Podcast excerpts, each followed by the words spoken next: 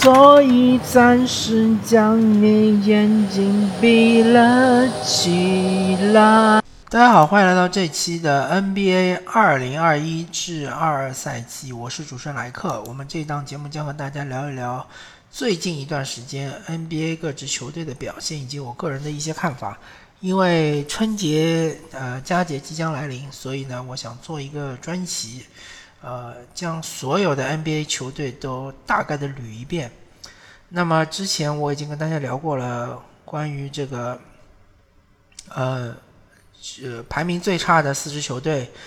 以及呃，这个呃排名，呃比最差的四支球队稍微好一点，但是呢也是没有进入 playing 的球队。还有一集呢，就是跟大家聊一聊 playing 的球队。但是呢，没有进入呃分区前六的球队。那么我这一期呢，跟大家聊一聊东部前六的球队吧。呃，分东西部来聊，还是分成两集吧，因为我怕时间太长。那么东部现在东部的前六球队，其实他们的战绩差别非常小啊。东部第一，迈阿密热火三十胜十七负；东部第二，芝加哥公牛二十九胜十七负；东部第三。布鲁克林篮网二十九胜十八负，东部第四；密尔瓦基公路或者密尔沃基雄鹿三十胜十九负，东部第五；克利夫兰骑士二十九胜十九负，东部第六；费城七六人二十八胜十九负。他们之间的胜场，东部第六离东部第一只有两个胜场。然后看净胜分的话是这样的啊，净胜分最高的是克利夫兰骑士，百回合净胜分是四点七分，东部第五；第二高的是迈阿密热火，百回合净胜分四点五分，东部第一；第三高的是密尔瓦基公路或者密尔沃基雄鹿，东部第四，呃，三点八分；第四的是布鲁克林篮网。呃，是东部第三，二点二分。第五的是费城七六人，东部第六，二点零分。其实场均净胜分最差的是东部第二的芝加哥公牛，呃，场均净胜一点六分。那么，其实通过这个来看的话，我们就可以得出这样一个结论：首先，克利夫兰骑士，呃。场均净胜分最多，那么他们肯定是就是说大胜的比赛比比较多，同时呢，他们在一些焦灼的比赛中输的比较多一点。第二点，公牛队作为场均净胜分最少的球队，之所以战绩能够列到东部第二，说明他们的在一些比较焦灼的比赛，尤其是这个关键时刻，就是最后五分钟差距在五分以内的比赛中赢的比较多。但是反过来说，他们大胜的比赛又比较少一点，或者说他们大胜大败的比赛都比较多，正好抵消了。那么从东部第一开始聊起吧。东部第一，迈阿密热火这个赛季其实非常不容易啊，因为我看过好几场比赛，热火队是既没有阿德巴约，也没有吉米巴特勒，也没有西罗，甚至还没有邓肯罗宾逊，在这种情况下，他们还能赢比赛，呃，甚至于有的比赛连。洛瑞都没有，五大主力全部都没有的情况下，他们还能赢，啊，他们不得不说，热火的这支球队挖潜能力真的是非常强啊。像是皮杰塔克这个赛季现在是呃三分命中率榜第一，又回到了这个底角三分之王的这样一个水准，同时他的呃镜框抛射的这个命中率也非常可观。呃，塔克可以说是。呃，防重型锋线真的是联盟第一人，同时呢，他的进攻端也完全不拖后腿。现在热火队处于一个非常良良性的一个情况，就是说他的伤病或者说因为新冠隔离的球员都基本上全部回来了，包括阿德巴约，包括吉米巴特勒，包括若瑞，包括呃西罗，包括邓肯罗宾逊。同时呢，他们又开发出了像是什么呃文森特啊，还有之前有一个叫呃尤尤尔什么奇的一个中锋也非常厉害，呃顶阿德巴约是顶顶了他一段时间，打得非常不错。最近因为就是说实在是呃人员比较富足，所以就也把他 DNP 了。嗯，包括他们还挖掘出两个落选新秀，是射手，呃，就是射手属性非常强的球员。嗯，怎么说呢？确确实，热火队这支球队，反正就是，呃，在非常不利的情况下，现在夺取了东部第一的位置。但是他们想坐稳东部第一，其实是非常不容易的，因为被后面的几支球队也是虎视眈眈。呃，那么接下来说东部第二公牛，公牛其实是最惨的一支球队，因为他们，呃，赛季刚打了没几场，他们的那个主力四号位就受伤了，然后原来说是赛季报销，现在说有可能还能回来，好像是什么什么格林，然后没多久，他们那个呃诺呃他们那个武切维奇好像又受伤了，然后武切维奇回来了之后呢，呃。鲍尔又受伤了，鲍尔受伤了之后，之后呢，拉文又受伤了，然后现在拉文回来了之后呢，那个卡鲁索又受伤了，而且卡鲁索是这个赛季伤了两次，都是时间很长。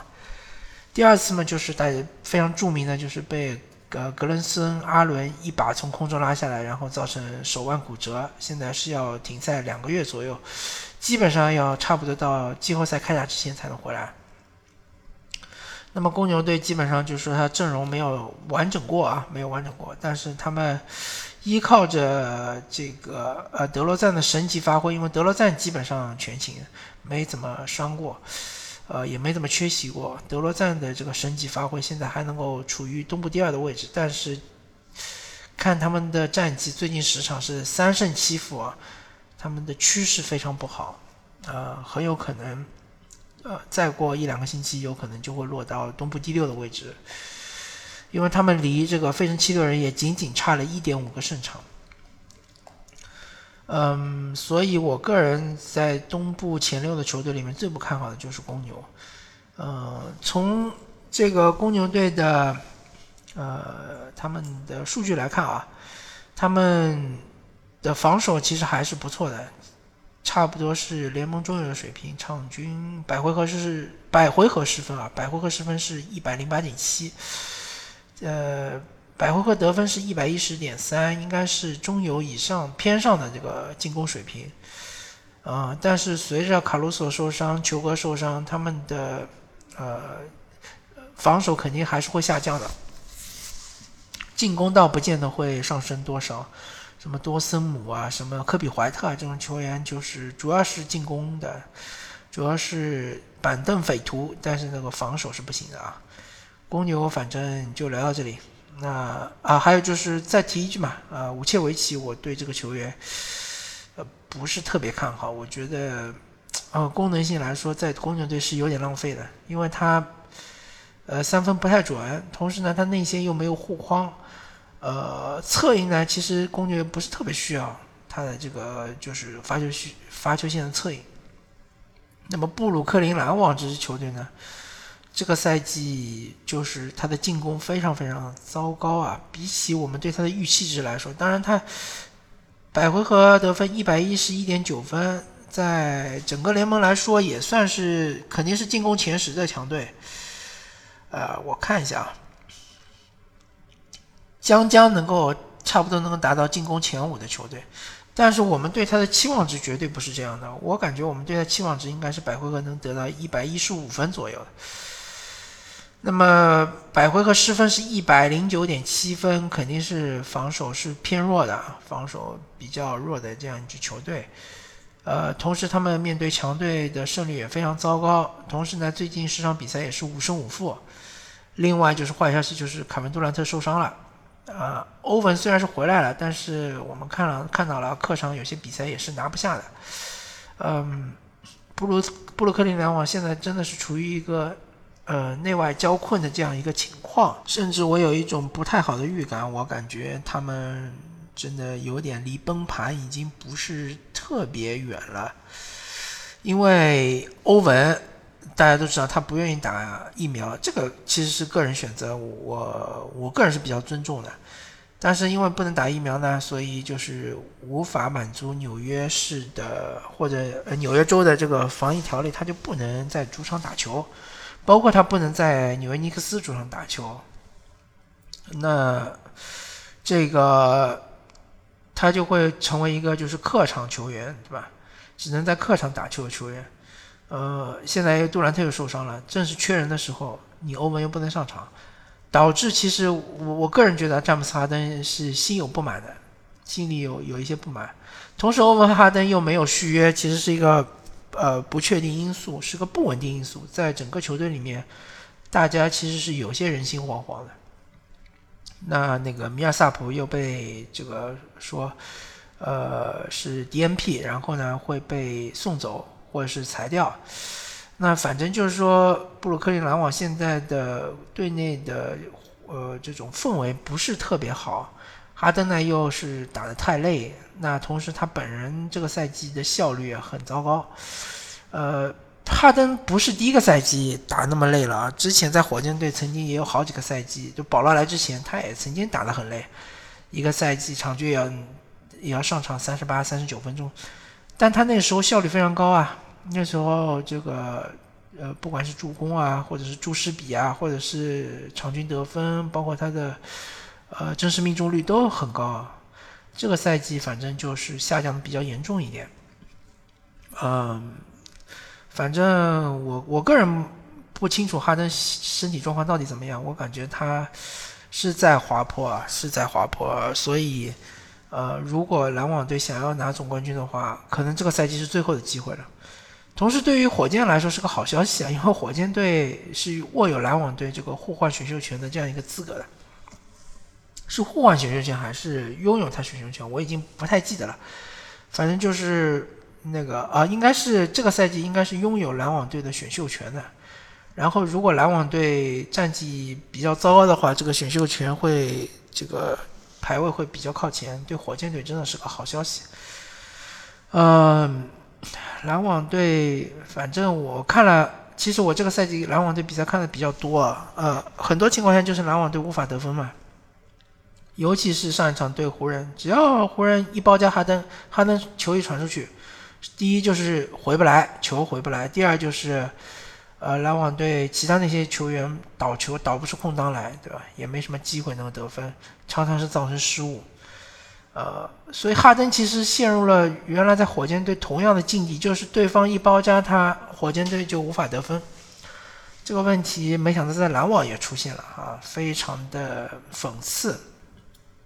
接下来就看纳什有什么妙手回春了，呃，我是这个有有所期待的，我是想看看篮网队有什么办法能够扭转这个局势。虽然他们的战绩现在不差，离东部第一也仅仅是一个胜场而已，但是对于人们的期待来说，真的就是说呃有些落差。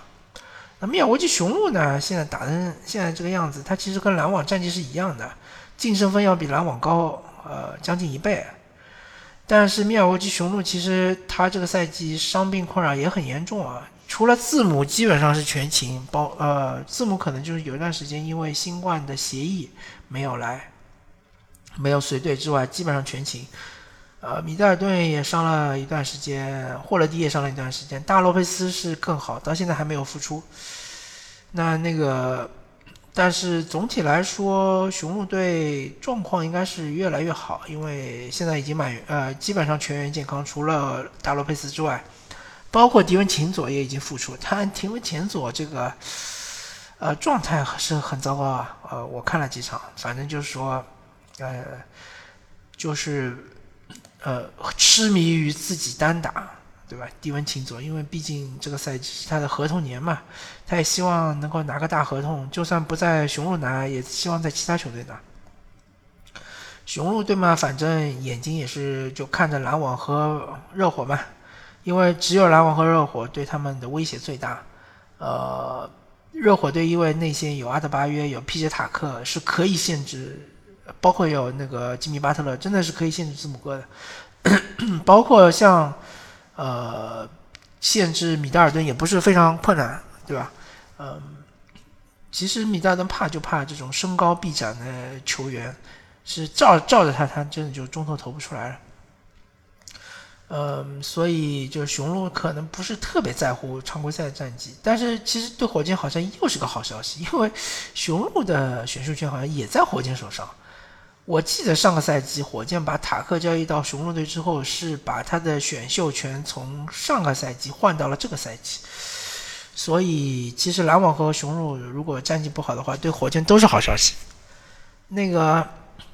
接下来说克利夫兰骑士，这真的是一匹黑马。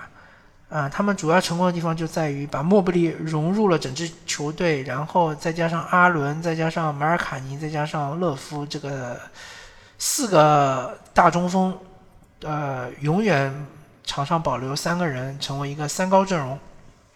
同时，由于莫布利的机动性，他可以防到三号位，甚至二号位、一号位都能防。另外，莫布利的三分也能够拉开空间，乐夫也能投三分，然后马尔卡尼也可以投三分。只有阿伦一个人是不投三分的，但他内线的杀伤、爆炸力，包括他的弹跳，确实是足够劲爆。所以，再加上加兰这个赛季确实他的梳理进攻的能力是强很多。所以，虽然塞克斯顿是是这个报销了。但是骑士的战绩非常好，呃，骑士确实这个赛季，呃，当然他们也是遭遇了伤病啊，一个塞克斯顿，一个这个，呃，卢比奥，对吧？都是非常重要的两个控球后卫，核心后卫都是赛季报销了。但是，呃，他们的整个体系没有垮，